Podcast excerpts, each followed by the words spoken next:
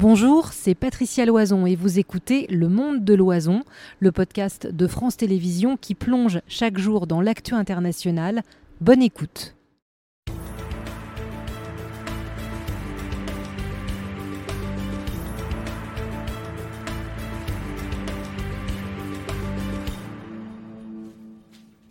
Ça s'est affiché sur le générique à partir de 18h dans le monde de l'oison. On vous répond ce soir. Je vous redonne les thèmes sur lesquels vous êtes invités à nous poser toutes vos questions.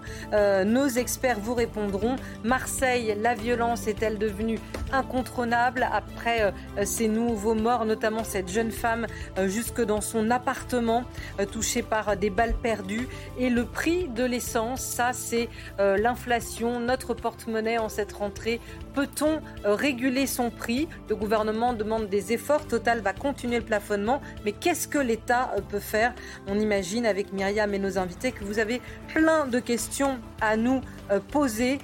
Comme chaque soir, pour le premier thème, on va contextualiser cet enjeu avec ce qui s'est passé à Marseille. On en a parlé ensemble depuis 17h. Et là, on va se concentrer sur les mesures qui ont été annoncées par Gérald Darmanin en visite à Marseille avec ces annonces de nouveaux renforts. Euh, nos, euh, notre équipe, non pas nos correspondants, mais notre équipe en région, emmenée par Adrien Gavadi. Gérald Darmanin auprès des policiers à Marseille, dans un contexte d'hyperviolence. Le ministre de l'Intérieur inaugure les nouveaux bâtiments du RAID et annonce l'arrivée de renforts de CRS. 200 hommes à temps plein à compter de novembre dans la cité phocéenne. Ces CRS spécialisent dans l'intervention, spécialisent dans la mobilité et, on voit qu'ils pacifient les quartiers qui sont de réponse extrêmement ferme aux trafiquants. Euh, ils ne sont pas assez nombreux. Et bien à partir du mois de novembre, ils le seront. Et vous aurez ici, euh, sous votre autorité euh, de la zone entre Marseille et Nice, une unité spécialisée qui pourra, je crois, donner de gros coups contre la drogue. Le trafic de drogue vient de faire deux nouvelles victimes en 24 heures à Marseille.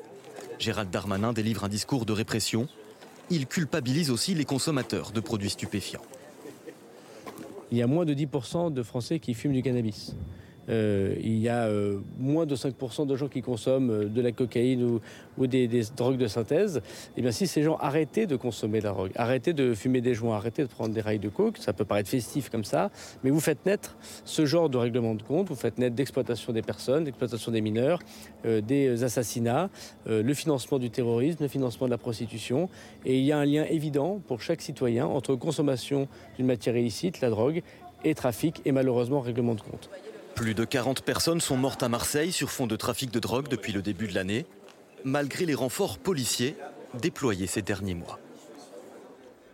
Voilà, et on va euh, commencer à répondre à vos questions. Pour y répondre, euh, Sophie Neumeyer, notre euh, journaliste spécialiste des questions police-justice. et puis on accueille également en plateau Sébastien Ouattotienne. Bonsoir monsieur. Bonsoir. Délégué national du syndicat SGP Police et je ne vous présente même pas, mais doit-on encore vous présenter Myriam Bounafa euh, qui nous accompagne pour cette heure dont vous répond, qui a même les manettes. J'ai oublié de vous donner la parole tout à l'heure. Avant de partager les questions, vous nous rappelez comment on peut euh, nous contacter Évidemment, il y a deux façons de le faire, soit par les réseaux sociaux, Facebook, sur le compte euh, Facebook de France Info. Vous mettez en commentaire euh, vos questions, elles m'arrivent en direct sur cette tablette. Et puis, il y a également le franceinfo.fr. Grâce à ce QR code que vous avez en haut de votre écran, vous le flashez, c'est-à-dire qu'avec votre appareil photo, vous le présentez devant ce QR code. Là, vous vous approchez un peu de l'écran.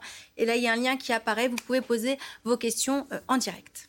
Et du coup, à nos invités. Ah, on commence. Ben oui, allons-y. On, on, en La question peut-être de base de, Tony qui montre peut-être que ce phénomène de violence, en tout cas euh, à Marseille, dure tellement que la question de base se pose. Que fait le gouvernement dans les quartiers gangrénés par le trafic de drogue et de stupéfiants pour que les habitants soient plus tranquilles et apaisés, nous demande-t-il C'est une question qui est déjà assez vaste pour commencer, si vous me permettez. Euh, disons que les, bon, déjà, il y a un travail collectif. C'est Tony, hein euh, Tony est en forme, alors, si j'ose dire. Il y a un travail collectif déjà au niveau des collègues, puisqu'ils occupent le terrain. Il y, a, une présence policière régulière euh, pour euh, déstabiliser tout ce qui est le trafic de drogue. Puis après, pour que nos collègues enquêteurs puissent continuer et démanteler ces réseaux. Mais c'est un travail de longue haleine. À chaque fois qu'on, si j'ose dire, on détruit un réseau, ben, il y en a un autre qui se reconstruit dans la foulée. Donc il va falloir être patient et il va falloir aussi une réponse pénale adaptée, puisque la police seule ne peut pas tout faire puisque si mes collègues arrêtent quelqu'un et qu'il n'est pas mis en prison, la finalité, c'est qu'il va ressortir dans la foulée. Alors peut-être aller à la racine, c'est ce que propose Gaël. Comment et pourquoi la drogue entre aussi facilement en France? Ne faudrait-il pas avoir plus de douaniers à nos frontières au lieu d'en avoir que ponctuellement, demande-t-il? Alors je à Gaël. Schengen, libre circulation des personnes et des marchandises, c'est l'Europe. Donc on a cessé d'avoir des contrôles douaniers, les postes frontières euh, ont cessé d'exister en tant qu'unité physique. Maintenant, il y a la douane volante. Mais c'est comme tout, il faut de l'humain. Et après, c'est une volonté politique. Il faut mettre des individus, aussi bien des douaniers, des policiers ou des gendarmes, pour faire le boulot. Quoi. Alors juste, je me glisse entre deux questions. Les renforts, euh, alors Sophie voulait peut-être aller euh, là-dessus, les renforts annoncés aujourd'hui par Gérald Darmanin, vous disiez c'est de l'humain, c'est bien? Alors c'est bien, mais je dirais qu'on part de loin. Euh, puisque euh, si on fait une petite introspection, il y a eu l'ère euh, du président Sarkozy, on a eu la, RGPP, Révision générale des politiques publiques, où on a supprimé des fonctionnaires. Après, il y a eu la MAB sous le président Hollande, modernisation de l'action publique, où on a aussi supprimé des agents. Et ce gouvernement-là, effectivement, a relancé le recrutement les écoles de police, mais ça ne va pas venir combler les départs et l'érosion naturelle. Et puis à ça, vous rajoutez une augmentation de la population et une délinquance qui est de plus en plus violente, si j'ose dire, et dès lors, eh ben, il faut peut-être plus d'hommes. Donc là, les renforts annoncés, c'est bien, mais ce n'est pas que, entre guillemets, dans la sécurité publique, ça peut être la, la PJ, ça peut être un peu partout. Je voulais détailler peut-être euh, ces renforts qui sont attendus. Mmh.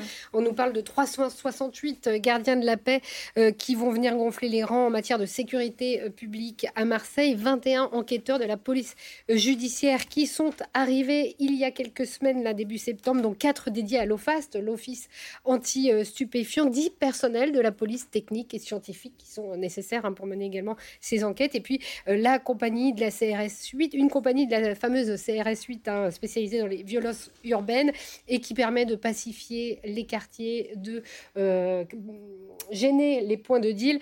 Euh, donc une de ces compagnies prendra ces quartiers à Marseille ah. Et si je peux continuer aussi juste sur que fait l'État, en tout cas la préfecture de police. C'était la question précédente, mais des Bouches-du-Rhône, je reviens, a donné quelques chiffres hier et euh, ils expliquent qu'ils ont euh, interpellé 1160 trafiquants de drogue à Marseille depuis le début de l'année. C'est 15% de plus que l'année euh, précédente. 70 points de deal ont été démantelés en deux ans à Marseille. les armes aussi sont en, les saisies d'armes sont en forte hausse. 816 saisis dans les Bouches-du-Rhône, dont 67 euh, fusils euh, d'assaut. Et puis, il y a euh, ces amendes forfaitaires aussi qui sont dressées à l'encontre des consommateurs de drogue. 11 500 amendes de ce type dressées dans le département depuis le début de l'année. Donc, voilà, des chiffres qui sont annoncés par les autorités. Pour autant, on s'en rend bien compte, hein, ça ne suffit pas puisqu'il y a toujours des drames. Alors Patricia, on parle souvent des questions qu'on pose, je vais vous les présenter ce soir. Il faut être aussi euh, sûr d'une chose, il y a des questions qu'on ne pose pas. Et ce soir, on m'a pas posé de questions sur les forces de l'ordre, sur les interpellations, euh, sur euh, tout ce que vous venez d'expliquer comme si finalement ben, cette situation perdure et que donc ce qui est proposé aujourd'hui, ben, on n'a plus la main dessus. Il y en a pourtant plein d'autres et notamment une sorte de euh, comment dire de, de, désarroi. De résignation oui de résignation merci. Joanie par exemple l'économie parallèle dit-elle de manière un peu caustique est-elle aussi juteuse pour que l'État laisse faire? Marseillaise il y a bien des zones de non-droit justice laxiste police sans moyens. Et Evelyne qui rajoute aurait-on peur de donner un grand coup de pied pour calmer les choses? Combien de victimes collatérales faut-il pour réagir? Cette impression qu'on laisse faire, quoi. Pourquoi on ne va pas euh, secouer euh, cette fourmilière de, dealers et de trafiquants? C'est des questions intéressantes, parce qu'effectivement, euh, la question précédente concernant l'économie, on ne va pas se voiler la face, hein, cet argent-là, il est quand même réinjecté quelque part. Donc on peut s'interroger, alors je ne dis pas que l'État laisse faire, hein, je, ne dis pas ça, hein, mais on, voilà, on s'interroge pourquoi on, ne va pas au bout du bout, si j'ose dire. je pense qu'il y a une faute de, il y a un problème de moyens humains et judiciaires, parce que, comme je vous le disais tout à l'heure, nous, même si on fait entre guillemets ce qu'il faut, si en bout de chaîne il n'y a pas une, police euh, entre guillemets une, politique pénale euh, qui, met les gens en prison, ben nous on pourra continuer à vider l'océan à petite cuillère, ça va pas avancer. Donc, et ça, et ça c'est un vrai problème. C'est ce que la perte de sens de mes collègues, elle est, elle est importante. La question juste, on ne peut pas dire que l'État laisse faire dans la mesure où justement il y a ces chiffres annoncés par la préfecture de police des Bouches-du-Rhône, 1160 trafiquants de drogue arrêtés depuis le début de l'année à Marseille. Ça n'est pas rien, ce n'est pas suffisant peut-être, la preuve, mais euh, l'État fait euh, des choses par rapport à l'économie parallèle. On peut rappeler aussi qu'il y a euh, la Grasque qui existe maintenant depuis 13 ans et qui permet de saisir les biens, de taper au portefeuille des trafiquants de drogue afin qu'ils ne puissent pas vivre de cet argent argent euh, indûment euh, gagné. Mais euh, effectivement, force est de constater que eh bien, les règlements de compte se poursuivent et qu'il y a des victimes innocentes. qui, Évidemment, dans ces questions, on sent qu'il y a aussi beaucoup de choses qui sont des ressentis, mm. et notamment pour aller plus loin, la question bah, du politique. Quand, à quand un État qui prend ses responsabilités, nous Thierry, et fait respecter un État de droit, peu importe les conséquences politique euh, électorale. Vous, en tant que force de l'ordre, vous devez bien voir qu'il y a parfois, peut-être, en tout cas, c'est la question que laisse entendre Thierry, un rapport avec. Euh, Alors, concernant les responsabilités, euh, au-delà de l'État, c'est, la responsabilité de tous. Je dirais que ça commence par les parents qui doivent aussi, comme j'aime à dire, éduquer aussi les enfants, puisqu'après, l'État les, maîtres euh, instruisent, hein, on est bien d'accord là-dessus. Après, prendre ses responsabilités, je pense que le gouvernement et ceux d'avant euh, ont donné les moyens à travailler, mais on en revient toujours au même problème, c'est euh, le curseur. Le curseur, on le met où? Au niveau de, comment dirais-je, de la politique pénale, de, la volonté de laisser faire les collègues, de leur donner plus de moyens, moins de moyens, c'est, après, c'est une volonté politique. Tout, tout vient de là, en fait. Hein. Alors justement, euh, type 25, euh, euh, c'est, il y a trois minutes, donc il a dû flasher le QR code. Oui, voilà, et qui participe, et vous, il a raison de le faire, et vous pouvez le faire aussi avec ce QR code, évidemment, vous posez vos questions en direct. Ne faudrait-il pas, nous dit-il, laisser les policiers régler le sujet? C'est sa contribution, et cesser de les critiquer à chaque accrochage, ainsi que pénaliser réellement, dit-il entre guillemets, les non-respects des lois on évolue dans un état de droit. Il y a des règles, il y a la loi. Nous, on n'est pas des justiciers, des justiciers, pardon.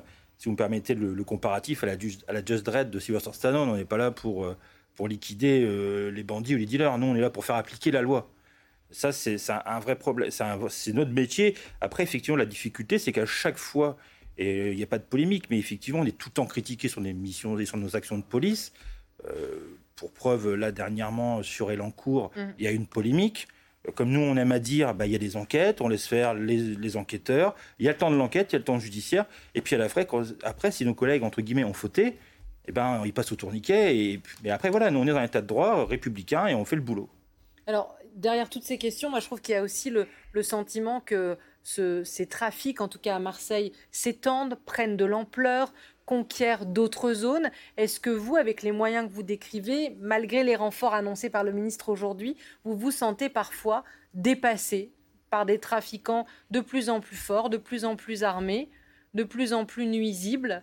Est-ce qu'il n'y a pas un déséquilibre? Est-ce qu'il ne commence pas à y avoir un déséquilibre entre le trafic et la police? Je vais vous faire juste euh, le, un rapport de force, si j'ose dire, entre mes collègues du quotidien qui sont équipés d'une arme en 9 mm et les dealers qui sont équipés en 7,62, donc des armes de guerre. Donc de ce qu'en termes de puissance de feu, déjà à ce niveau-là, ils sont plus puissants que nous. Voilà, ça c'est un fait.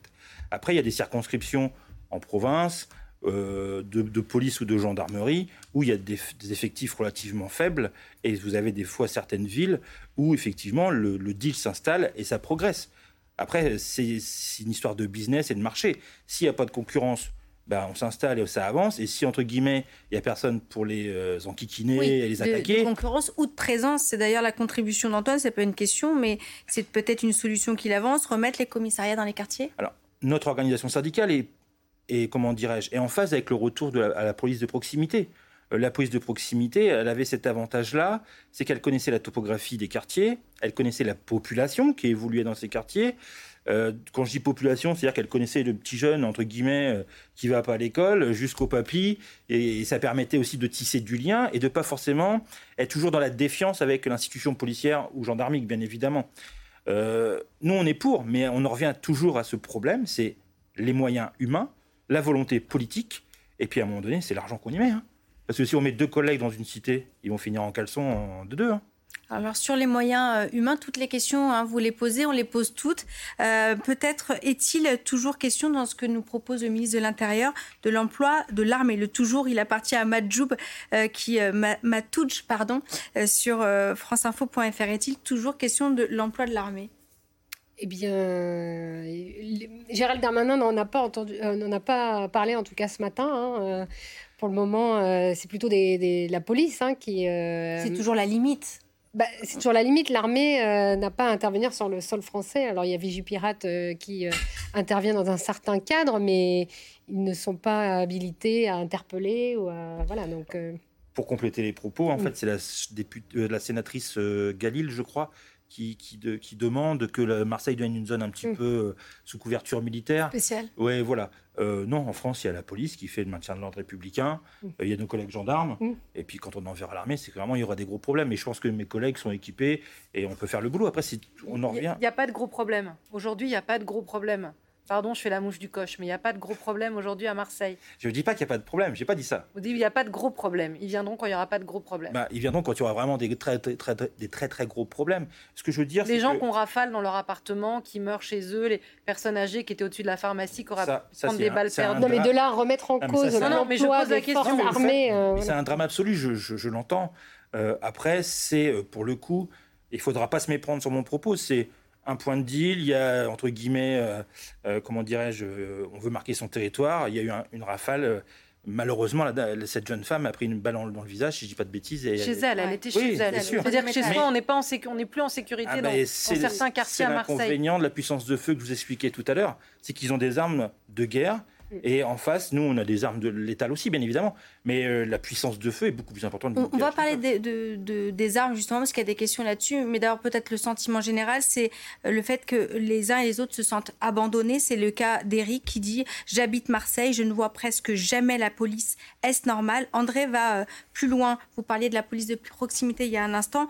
La République a quitté ses quartiers, notamment sous Sarkozy, en supprimant l'îlotage et en réduisant depuis les effectifs de la fonction publique quand la politique de la ville sera-t-elle claire et les quartiers, nous demande-t-il Je pense qu'André, il a tout compris. Hein. Euh, Monsieur Sarkozy a fait des choix politiques à l'époque et on hérite aussi euh, d'une situation.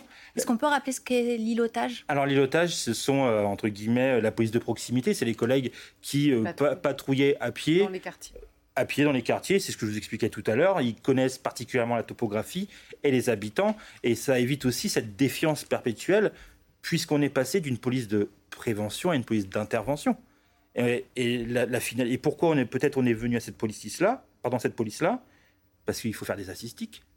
Il faut X euh, interpellations, X contrôles sur les étrangers, et en fait, après, eh ben nous, on est entre guillemets, euh, on est aux ordres, et donc si on nous demande de faire des statistiques, et eh ben voilà. Donc tout revient, tout est lié. Et d'ailleurs, Emmanuel Macron avait remis au bout du jour un peu la police de proximité en, sous la forme de police de sécurité du quotidien, mais finalement, on la voit pas cette euh, PSQ, comme on dit, la euh, police de ben, sécurité du quotidien. Disons qu'on n'a pas rouvert de commissariat de, quartier dans des cités particulières. On a renforcé les effectifs, mais après, on a créé d'autres unités les, pour en fait faire un, un agglomérat, un millefeuille d'unités pour occuper le terrain. Une question très simple, mais c'est le type de question que j'aime beaucoup parce que la réponse n'est pas forcément évidente. Pourquoi le crime est-il s'est répandu à Marseille? Ah oui, Et oui, vous avez une trois heures. Non, c'est pas vrai. Bonne question de Dayou. Pourquoi le crime est-il répandu à Marseille? De Dayou, oui. Euh, c'est pas facile à répondre. Hein. Euh, déjà, peut-être parce que euh, la vie n'est peut-être pas aussi respectée qu'avant. Peut-être aussi qu'on a affaire à des générations qui, qui ne respectent pas la vie comme moi je peux la respecter, peut-être. Euh, peut-être aussi que l'argent permet de dire, ben, si tu tues quelqu'un, je te donne de l'argent, et peut-être que c'est aussi euh, une réflexion qu'il faut avoir. À Marseille, je crois que ça c'est important dans la ben, question. À Marseille plus qu'ailleurs en France. Après, là, je, demande en pour, tout cas pour le coup, là, à part les éléments que je viens de vous amener, je vois pas ce que je peux vous dire de plus. C'est assez compliqué ce qu'on peut dire en ce moment, en tout cas sur la hausse euh, des règlements de compte, euh, des assassinats qui est euh, recensée cette année tout particulièrement, c'est parce qu'il y a une guerre de territoire, notamment entre deux bandes rivales, enfin deux, deux bandes, de, deux groupes de, trafic de drogue, les Yoda et les DZ Mafia. et, et donc, bah, voilà, au milieu de cette guerre, eh bien, il y a d'abord ces, ces trafiquants ou enfin ceux qui participent à l'une ou l'autre organisation qui sont pris pour cible. Les, ça, va à différents niveaux. Il y a la personne qui est en train de, de dealer en bas d'un immeuble qui peut être pris pour cible. Par ailleurs, on l'a vu, il y a les victimes innocentes collatérales comme la jeune femme qui est décédée ce matin. Il y a eu deux, autres personnes à, Marseille même cette année qui, sont recensées comme victimes collatérales, mais avant tout, ce sont voilà, des règlements de compte, de bandes qui, qui se font une guerre de territoire pour essayer de récupérer les points de deal de l'autre. Et c'est ce qui explique en tout cas euh, cette hausse de, des homicides à Marseille en ce moment. Et cette guerre de gang, elle est aussi euh, synonyme, vous l'évoquiez tout à l'heure, euh, d'armes. Personne, nous dit Émilie, ne parle du trafic d'armes. Est-ce normal de voir des armes de guerre dans les mains de nos ados? N'est-ce pas là la réelle priorité? Alors euh, bon, pour répondre à cette question, euh, les armes circulent depuis la fin de la Yougoslavie, plus ou moins, hein, où euh, des Kalachnikovs sont arrivés massivement avec la chute de, de la Yougoslavie. Mmh je pense qu'après la guerre euh, russo-ukrainienne, il y aura aussi des armes qui vont malheureusement, malheureusement pardon, arriver euh, dans nos cités. Il faut savoir aussi qu'une arme ne coûte pas très cher au demeurant. Hein, euh, c'est quelques centaines d'euros pour avoir une Kalachnikov. Hein. Donc au ça, ça, nous, ça permet d'avoir de la puissance, aussi d'être craint, d'être respecté. Maintenant, après, pour lutter euh, contre le trafic Oui, c'est la question que demande Tip à l'instant là. En vous écoutant, quelles seraient les solutions pour faire disparaître les armes des quartiers? Eh ben, On en revient toujours au même problème, c'est les enquêteurs. C'est il faut le travail de proximité, trouver l'arme. De l'arme, on peut remonter une filière et la démanteler. Alors, il y a des, offices centraux, mais mes collègues de la douane travaillent aussi à ce niveau-là. Et puis après, je pense qu'il y a des groupes européens qui peuvent aussi travailler. Mais à un moment donné, on ne pourra pas non plus rendre la France hermétique. C'est utopique de dire il n'y a plus d'armes qui vont circuler en France. Tout le monde doit il, semble qu'il y en ait beaucoup, c'est la ah, différence. Ah, peut-être, mais euh, tout le monde, il y, a plein de chasseurs qui ont des armes aussi. Vous voyez, c'est utopique de rendre un pays hermétique. La Kalachnikov dans les quartiers, c'est quand même pas. Mais ça fait une vingtaine d'années, peut-être même une trentaine d'années qu'il y a des Kalachnikov. Moi, je suis natif du nord de la France. À Roubaix, il y avait des Kalachnikov. Sauf qu'en 2002, à Marseille, il y avait deux morts, pas 30 euh, et quelques comme J'entends bien, mais est-ce que l'inversion des valeurs de la vie, du travail, tout ça n'a pas été aussi euh, changé? On, fait juste une petite pause et on vous remercie. Je vais essayer d'être euh, aussi douée que Myriam. Je ne sais pas si ça marche. Si je lève cette main-là, eh bien parfait. Le QR code pour flasher nos questions. Vous êtes très nombreux à intervenir en direct. L'émission s'appelle On vous répond et on vous répond sur la situation à Marseille. elle va vous répondre aussi puisque on accueille Karima Mézienne euh, en liaison vidéo. Bonsoir madame. Bonsoir. Merci d'être avec nous. Vous êtes avocate et vous êtes porte-parole du collectif Famille de victimes. Vous êtes avec nous à distance, mais on va vous transmettre euh, les questions de nos téléspectateurs puisque c'est le principe. Et puis, euh, vous pourrez y répondre et vous nous, nous ferez un petit signe et on viendra vers vous et vous, vous leur répondrez. Merci beaucoup, euh, Madame Mézienne, d'être euh, avec nous. Peut-être vous poser la question qui, vient d'arriver. Vous êtes en contact avec les familles de victimes. Vous êtes vous-même famille euh, de, victimes de règlement de compte. Pourquoi, nous demande Phoenix, pourquoi c'est devenu si facile de passer à l'acte et de tuer pour les jeunes aujourd'hui? Est-ce que vous recueillez cette parole et est-ce que vous avez des explications sur ce passage, ces passages à l'acte plus facilités, semble-t-il, aujourd'hui? Des explications réelles, on n'en a pas. On a l'impression que ce sont des jeunes qui sont totalement déshumanisés, euh, qu'ils ont perdu le sens un peu de la réalité. Ils croient qu'effectivement, euh, euh, aujourd'hui, c'est facile pour eux d'aller assassiner, de prendre une calache et de tirer à tout va. Je crois qu'ils ne prennent même pas la pleine mesure de ce qu'ils font lorsqu'ils agissent. C'est une forme d'inconscience et c'est surtout de très jeunes auteurs maintenant à laquelle on assiste. C'est que souvent, les enquêtes de police mettent en avant de très jeunes auteurs et je pense que c'est une forme d'inconscience qui les a mis, mais euh, c'est quelque part euh, qu'on profite aussi de cette jeunesse insouciante et inconsciente pour, agir et semer la terreur. Comment stopper, nous dit à l'instant Dini Samir, cette question simple et à la fois compliquée, comment stopper la violence dans la cité phocéenne? Euh, nous, ce qu'on pense, c'est qu'il faut vraiment un plan d'action. Euh, stopper la violence, il va falloir déjà, dans un premier temps, euh, il me semble, renforcer la police judiciaire et les moyens de la police judiciaire et les moyens de, de nos juges enquêteurs. Alors il y a déjà un renforcement, mais compte tenu du degré de violence qui s'accentue, va falloir mettre un peu plus d'enquêteurs parce que c'est les enquêteurs de la police judiciaire qui sont à même de démanteler les réseaux, qui sont à même de, de, de mener le combat et de, parvenir à une interpellation des des, auteurs de ces assassinats. Et donc, euh, si eux, ils n'ont pas les moyens d'agir, ça va être compliqué de mettre un terme. Après, je crois qu'il faut aussi euh, mettre un vrai plan d'action sur Marseille, où euh, il faut permettre je crois, aux habitants des quartiers de faire valoir leurs conditions de vie, de mettre en avant les difficultés qu'elles rencontrent au quotidien pour trouver des solutions ensemble. Nous, on, on est en faveur de ce qu'on appelle euh, des états généraux des quartiers euh, qui seront évoqués avec euh, toutes les familles de victimes, qui seront évoqués avec les, policiers, les, magistrats et tous les acteurs de terrain, tous les habitants de quartier, parce que je crois que si on ne va pas vers ça pour trouver des solutions, si on ne discute pas tous ensemble, les solutions qu'on mettra en place ne seront pas, ne seront pas efficientes. Il y a beaucoup de questions euh, avec une certaine défiance vis-à-vis de l'État, en tout cas à Marseille. On a vu le mot, par exemple, de corruption ou cette question de la SAN. L'État est-il complice de ce climat pour des questions de paix sociale? Cette thématique-là, elle est revenue sur trois, quatre questions. Est-ce que vous comprenez que les gens se la posent en ces termes? Ben, il est évident que c'est bien normal de se poser la question et que c'est légitime, surtout lorsqu'on a entendu dire que euh, les émeutes avaient été, euh, avaient été stoppées quelque part par, par les, chefs de réseau qui étaient venus dire que ça suffisait parce que leur chiffre d'affaires euh, euh, tombait un peu à cause de ces émeutes. Donc c'est vrai que je crois que c'est une question qu'il est légitime de se poser. Aujourd'hui, je crois quand même que euh, on a quand même une volonté pour avoir rencontré notre président de la République et pour avoir rencontré Monsieur Darmanin. Je crois qu'il y a une volonté réelle de lutter contre le narcobanditisme. Euh, je ne pense pas qu'on ferme les yeux. Je ne pense pas que nos policiers, enquêteurs de la police judiciaire et les magistrats ferment les yeux je crois réellement euh, pour être au quotidien euh, et côtoyer euh, dans leur quotidien et qu'ils nous le disent régulièrement, c'est que vraiment, vraiment, ils ont des conditions de travail compliquées et difficiles et que le manque de moyens n'arrange pas la situation. Alors Jacques qui pose la question de la responsabilisation des, des consommateurs, on l'a entendu aussi dans la bouche de certains politiques, sans consommateurs, pas de dealer, qu'attendez-vous pour responsabiliser les consommateurs?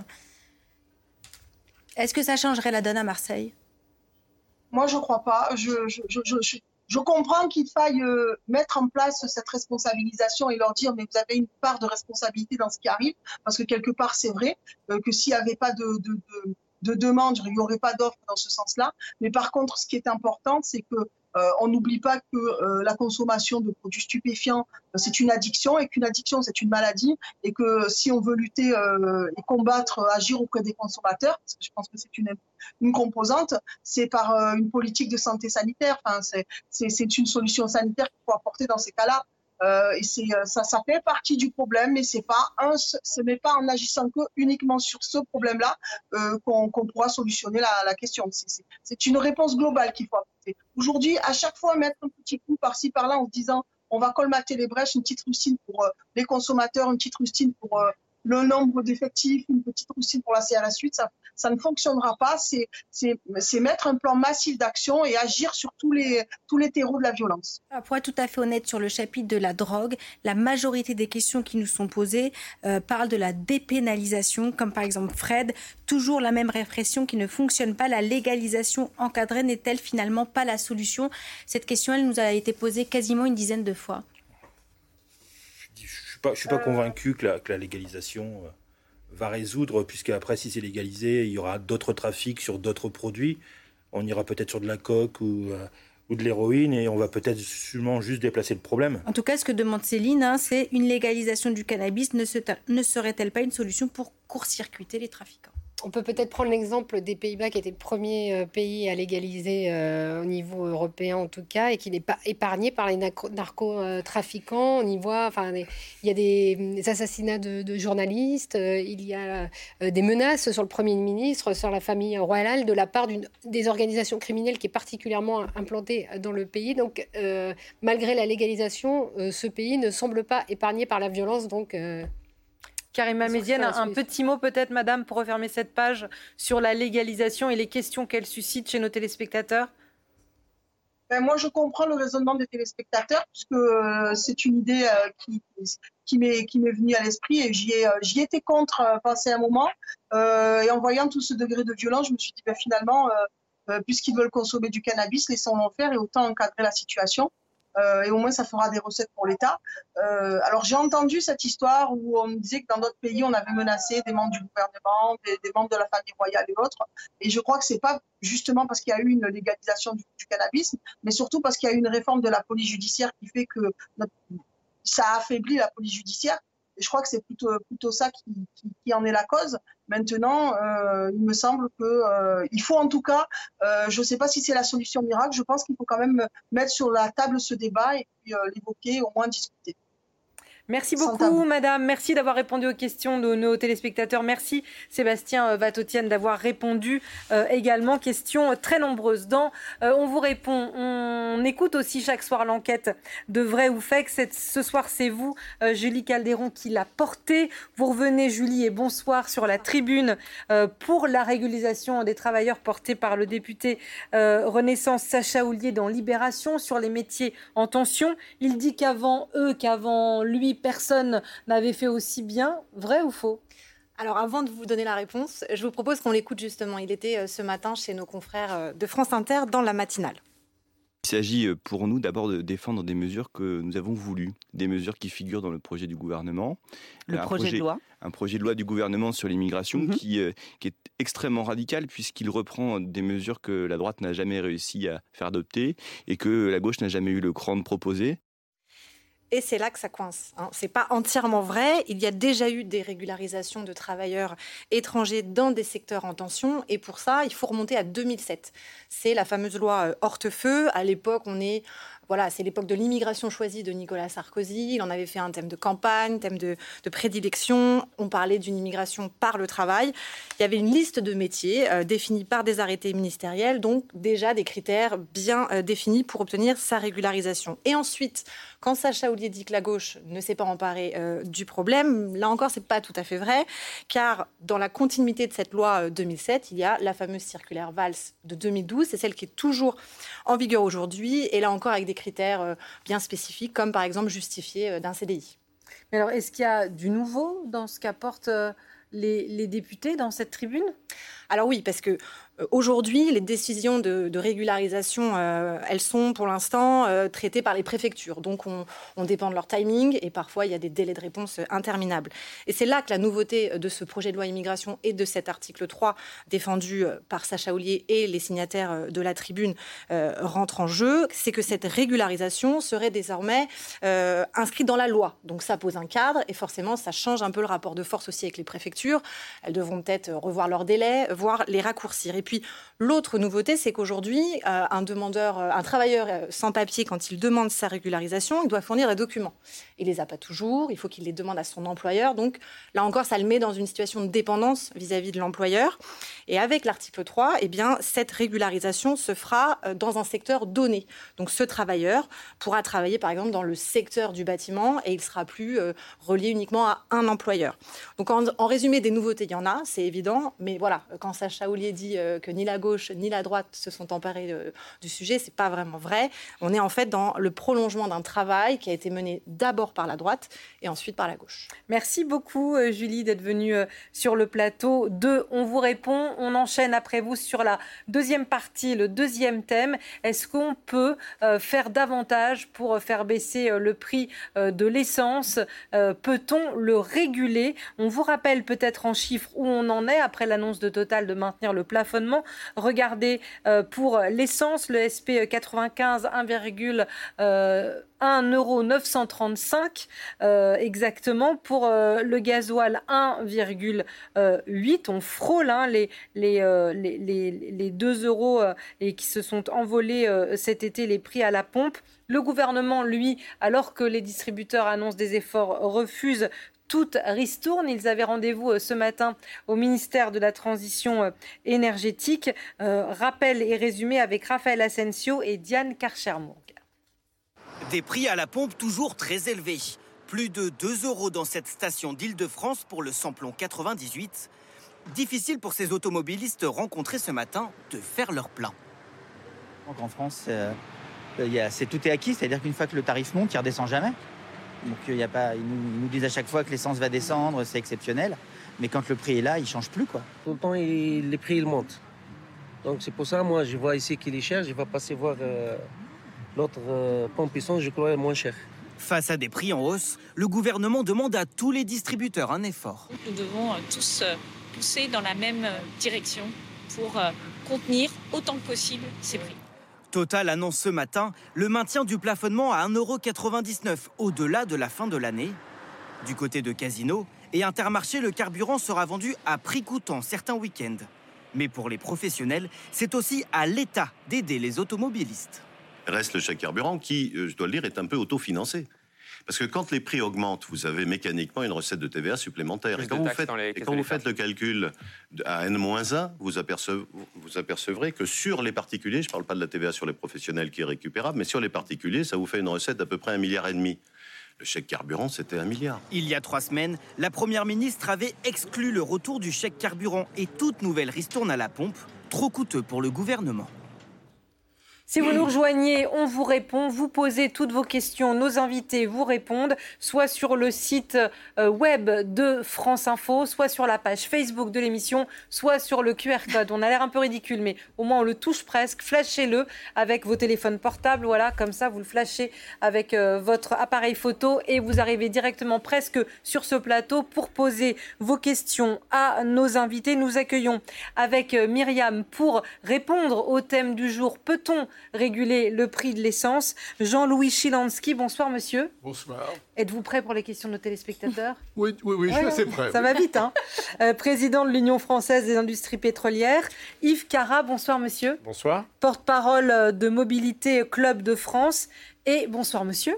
Bonsoir madame. Gilles Bornstein, éditorialiste politique à France Info, euh, que je Bonsoir, présente. mesdames. Oui, voilà. Et Myriam, qu'on ne présente plus. Myriam, c'est parti, la rafale de questions. Alors, la majorité des questions, messieurs, puisque vous êtes euh, nombreux ce soir, euh, concernent des solutions. Ils cherchent tous à savoir comment on peut faire baisser les prix parce que la pression est trop forte. Je commence par celle qui vient d'être posée sur la demi-heure précédente. David qui vous demande l'exemple de l'île de la Réunion peut-il s'appliquer à l'Hexagone? C'est la préfecture de Lille qui détermine tous les mois le prix maximum des carburants applicables en station.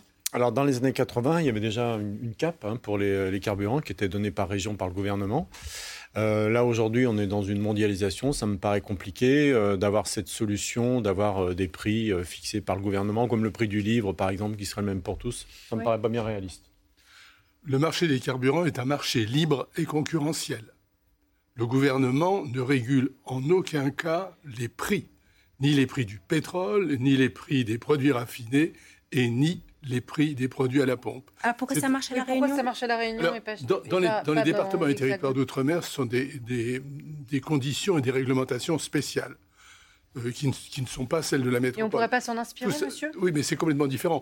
La, la, Réunion euh, importe, il n'y a pas de raffinerie, la Réunion importe des produits finis, et en fonction du prix des produits finis, il régule, en jouant un peu sur les taxes, les prix, euh, les prix des carburants. Ce sont des choses complètement différentes. C'est le cas aussi à la Guadeloupe, à la Martinique, des conditions. Complètement et, puis, ce qui est faisable à petite échelle n'est pas forcément à très grande échelle sur 65 millions d'habitants. Oui. Alors, ça serait faisable. Rien ne s'y oppose. Oui. Vous dites le prix est libre, c'est une.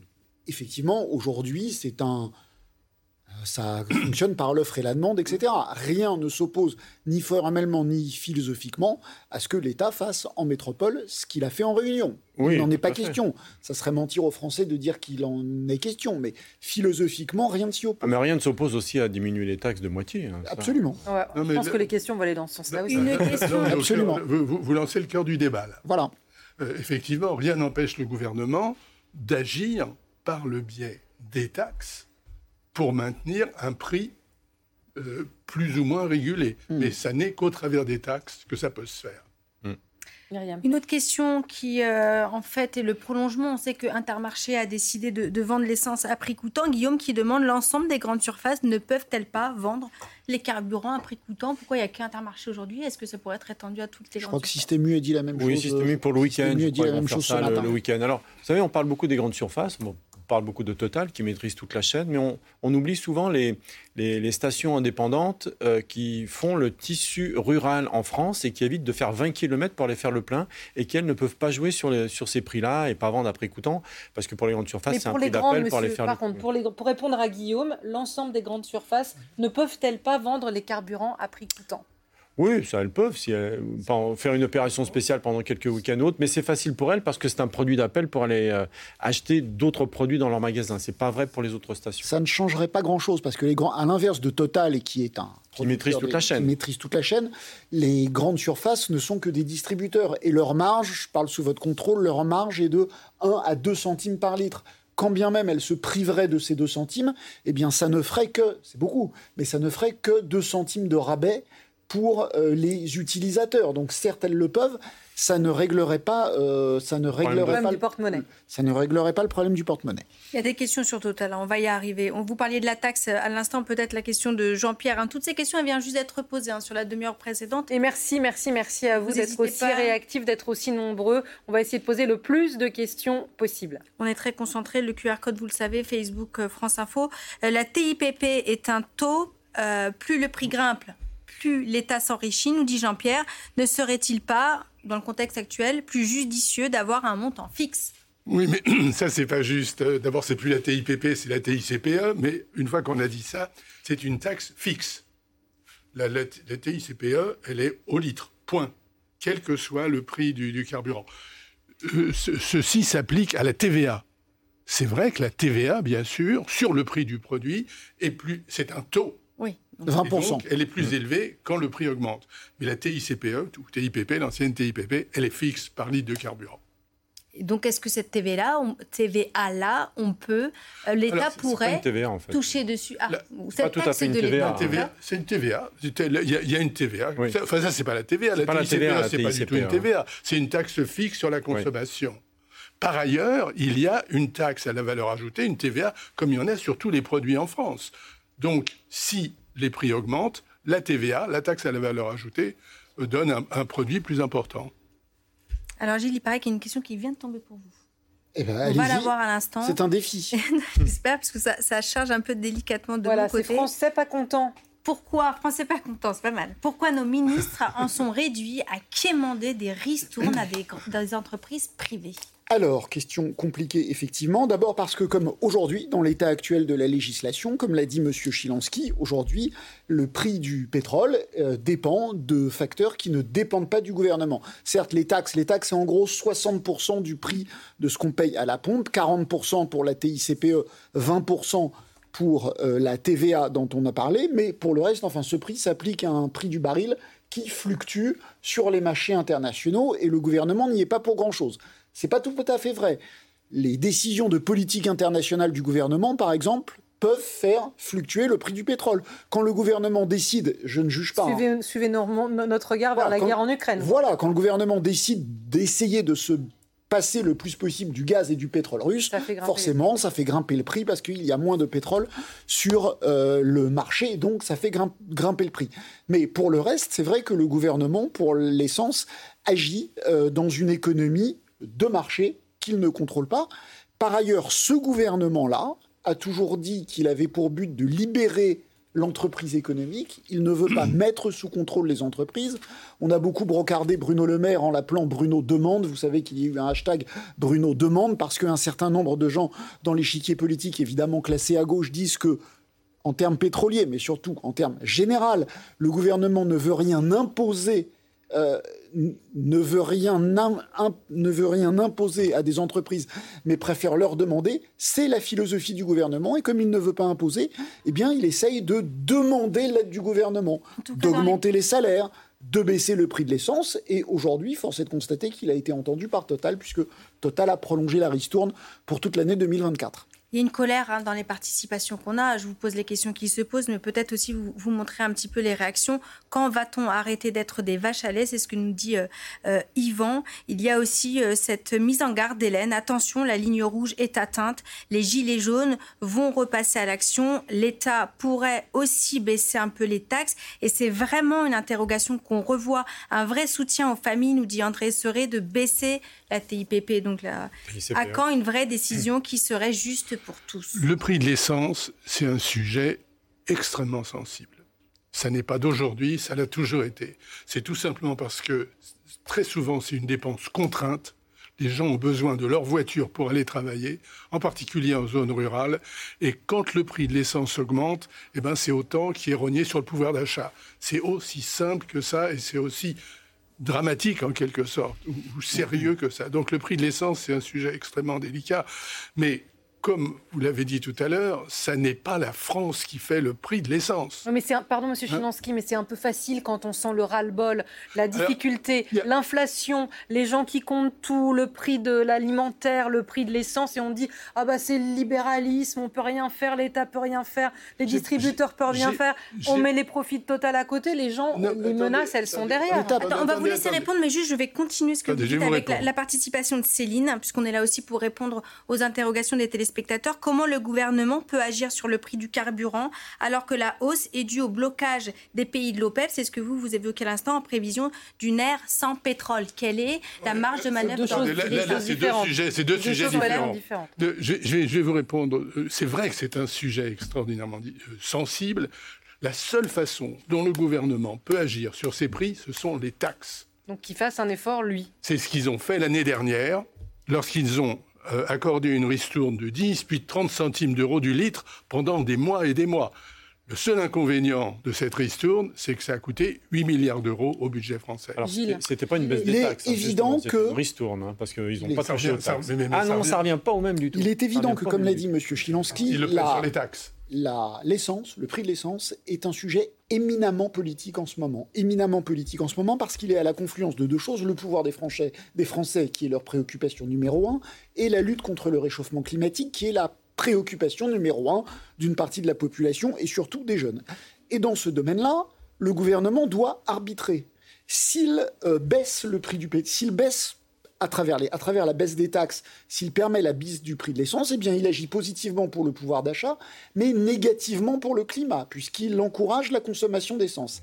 À l'inverse, s'il maintient des prix élevés, c'est mauvais pour le pouvoir d'achat des Français, mais ça donne un signal, ça donne un signal qu'il faut euh, sortir de l'énergie carbone. Le gouvernement peut faire des choses, Monsieur Chilansky a raison. Le gouvernement peut baisser les taxes. Ça pose des problèmes d'équilibre des finances publiques. Par ailleurs, par ailleurs, le gouvernement peut baisser les taxes, mais on le sait, c'est arbitré entre la fin du monde ou la fin du mois. Soit le gouvernement choisit de privilégier la fin du mois et le pouvoir d'achat des Français, soit il privilégie la lutte contre le réchauffement climatique et ce qu'on appelle la fin du monde. Mais dans ce contexte-là, il doit choisir un objectif et il doit choisir d'en abandonner un autre. C'est pour ça que ce sont des décisions éminemment politiques, éminemment sensibles, éminemment compliquées qui plus est quand elles sont dans une période de ressources publiques comptées, puisqu'on sait que la dette publique française devient très difficilement euh, euh, supportable. Yves Cara voulait euh, réagir, vous vouliez répondre aussi, monsieur. Oui, parce que autant quand on s'est prouvé, quand on augmente le prix des paquets de cigarettes, on fume moins en France. Parce mhm. qu'effectivement, les jeunes fument, ça coûte cher l'essence, on n'est pas du tout dans le même cas pour l'essence. C'est pas en augmentant l'essence qu'on va dissuader les gens de prendre la voiture. C'est en leur proposant des solutions, des vraies solutions de transport en commun, de réindustrialisation de la France et de rapprocher le travail de leur habitation. Ça va prendre quelques dizaines d'années. Donc pendant ce temps, qu'est-ce qu'on fait? Donc augmenter les prix et euh, la fin du mois, la fin du monde, c'est pas du tout le, le, problème. Vous exagérez un petit peu. Non, non. Écoutez, c'est que l'Inde, ces dix dernières années, a doublé a doublé sa consommation de charbon. Donc c'est pas en réduisant un peu nos pots d'échappement qu'on va sauver la planète. Il faut qu'on fasse un effort, on est d'accord. Produisons du biocarburant, produisons du carburant de synthèse en France, soyons autonomes, réduisons, mais gardons le moteur thermique et arrêtons le pétrole. Ça, on est d'accord. Mais on va pas sauver la planète en, réduisant, en, supprimant toutes les voitures en France. C'est pas vrai. Voiture thermique, c'est pas vrai. En tout cas, la et malheureusement, et malheureusement. énergétique, elle revient aussi. C'est vrai. Ne faut-il pas diminuer l'utilisation de la voiture personnelle, nous dit Philippe et utiliser les transports en commun, taxes, ristournes sur le carburant feront partie de l'histoire à l'horizon 2030-2035, nous dit-il.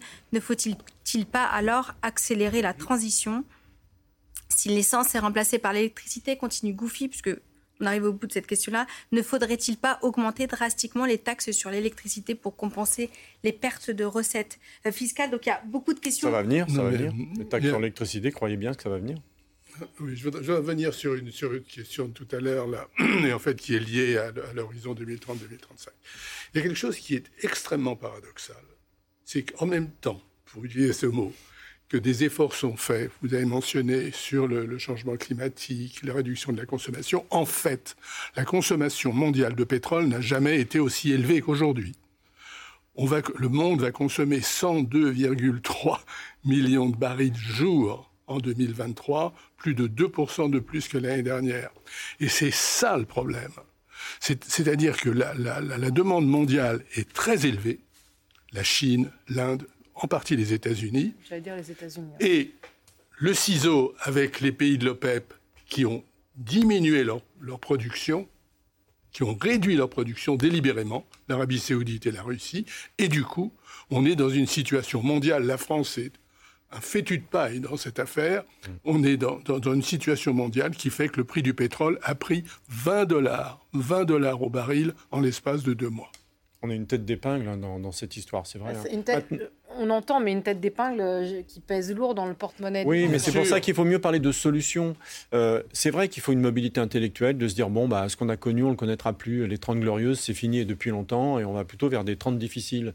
Donc euh, marchons un peu plus, pourquoi pas si on le vélo électrique, que les, que les collectivités proposent vraiment des transports en commun, mais ça coûte très très cher de les fabriquer. le covoiturage, l'autopartage, on est d'accord, mais imposer une solution de batterie électrique en croyant que ça va être la solution in fine, c'est pas vrai, c'est un mensonge. La question de, Total, évidemment. Alors, il y avait des, beaucoup de questions hein, sur euh, cette euh, peut-être possibilité que l'État, je ne la retrouve plus parce que vous êtes trop nombreux à nous poser des questions, mmh. merci beaucoup, mais du coup, je la relaye, euh, sur la possibilité pour l'État d'aider à la transition vers l'électrique, de pouvoir donner, de subventionner les gens plutôt que d'attendre comme ça sans que rien ne soit fait d'un côté comme de l'autre. Là, c'est un problème d'arbitrage de finances publiques et c'est un problème d'arbitrage pour l'État entre le court terme et le moyen terme. C'est sûr que dans un monde idéal et à moyen terme, le meilleur moyen que les les Français ne souffrent pas de la hausse du prix de l'essence, c'est que l'essence leur soit moins nécessaire. Alors monsieur a raison, qu'on investisse dans les transports en commun pour qu'ils aient moins besoin de prendre leur voiture, qu'on investisse, qu'on les aide, euh, qu'on aide les constructeurs à fabriquer des batteries électriques et qu'on les aide pour acheter des voitures électriques pour qu'ils aient des voitures électriques et des voitures qui ne consomment pas d'essence. Tout ça, ce sont effectivement des engagements à terme. Fin des voitures euh, électriques en 2035, mais en, Pardon Thermique, thermique, pardon, thermique en 2035. Mais en attendant, le gouvernement peut euh, difficilement laisser dans la panade des, des, dizaines de millions de Français qui ont besoin de leur voiture. Donc oui, l'État peut le faire et l'État doit le faire, mais... Alors comment, nous dit Arnaud, que faire pour sortir de notre dépendance au pétrole sur le long terme? Ah bah ça c'est complet, bah, ça on le sait. Euh, essayer de, de, de, bah, d'abord multiplier les énergies, multiplier les énergies. Voilà, multiplier les énergies, électrifier le pays. Il y a un débat sur le nucléaire. Les uns disent que le nucléaire est une énergie propre, les autres disent qu'elle est dangereuse, mais c'est sûr qu'il faut des énergies différentes. J'apprends de moins en moins d'énergie carbonée. C'est une très bonne question et c'est une question très difficile parce qu'il y a des moyens de transport qui sont extrêmement difficilement substituables. L'avion, on n'est pas prêt de voler en avion autrement qu'avec du kérosène dans les 20 ou 30 ans qui viennent. Les camions, on n'est pas prêt d'avoir des camions électriques mais Gilles, pardon, Monsieur Chiansky, Gilles parlait des jeunes tout à l'heure. S'il y a des jeunes qui voient la planète flamber, ils vont se dire mais on n'en veut plus de l'avion, on n'en veut plus de, de, de, Oui, mais, mais, mais c'est vrai, mais ça c'est paradoxal, parce qu'en même temps, le trafic aérien n'a jamais été aussi élevé qu'en ce moment. Donc il y a un discours, il y a un discours euh, enfin, j'allais dire théorique, je comprends très bien ce discours-là, il, est juste, mais en même temps, dans la réalité des faits, c'est très difficile à faire. Et donc, on est encore, et pour un certain temps, dépendant du pétrole. Un jour, ça s'arrêtera. Et là, c'est pas tout à fait demain matin. Et quel avenir nous dit André Parce qu'il dit sur l'autoroute, refaire un plein électrique revient aussi cher. Mhm. Il s'agit d'une écologie punitive, nous dit pour les plus modestes. et si je peux me permettre aussi, sur les aires d'autoroute, surtout en été, les trois quarts sont occupés par des voitures étrangères. Donc il faudra surdimensionner notre réseau de recharge pour que les personnes qui sont en transition entre le nord et le sud et le sud et le nord puissent recharger. Sinon, la France, ça va devenir un maelstrom impossible euh, l'été. Donc, vous voyez le problème? C'est pour ça que le. C'est pas que le problème de la batterie, c'est le problème de la recharge. On ne voit pas comment on va pouvoir le résoudre, d'autant plus qu'il n'y a pas vraiment de modèle économique efficace. Et qui va investir pour perdre de l'argent? C'est terminé, mais vous reviendrez parce Avec que plaisir. il y a beaucoup de questions et Myriam vraiment. On boit un a- café, on revient. Tout de suite. Euh, merci beaucoup Jean-Louis Chilansky, ancien président de l'Union française des industries pétrolières. Merci Yves Cara, euh, porte-parole de Mobilité Club de France, l'ancien Automobile Club de France. Et merci beaucoup. Automobile Club Association. Au c'est comité pas- de l'association, pardon. Et merci beaucoup, euh, Gilles. On va faire un détour par euh, Marrakech. C'était euh, euh, l'une de nos infos euh, du jour, car euh, Majid, le roi Mohamed VI, est arrivé. C'est bien ça? Oui, le, roi Mohamed VI est, arrivé et même, a même déjà quitté le, CHU ici de, Marrakech où, les véhicules ont à nouveau accès à la, route euh, principale. Le roi Mohamed VI, de source officielle euh, donnée par la télévision euh, marocaine, qui est venu rendre visite aux, blessés du, séisme qui est survenu ici au, Maroc dans la nuit de, vendredi à, samedi. C'était une visite très attendue par les, par les Marocains. J'ai changé il y a quelques instants avec l'un d'entre eux qui me disait c'est très important que notre roi euh, vienne rendre visite aux, blessés, qu'il soit présent dans ce moment euh, compliqué. Nous avons croisé le, convoi du roi Mohamed VI euh, qui, qui quittait ce, CHU, un convoi extrêmement important. Voilà, première apparition euh, publique du roi Mohamed VI depuis ce, tremblement de terre qui a, qui a touché le Maroc. Et merci de nous faire vivre en direct sur France Info. Merci beaucoup. Voilà, vous venez d'écouter Le Monde de l'Oison, un podcast de France Télévisions. N'hésitez pas à vous y abonner pour suivre la marche du monde. Vous pouvez aussi nous retrouver en vidéo sur France Info Canal 27 du lundi au vendredi à 17h50 et sur France.tv.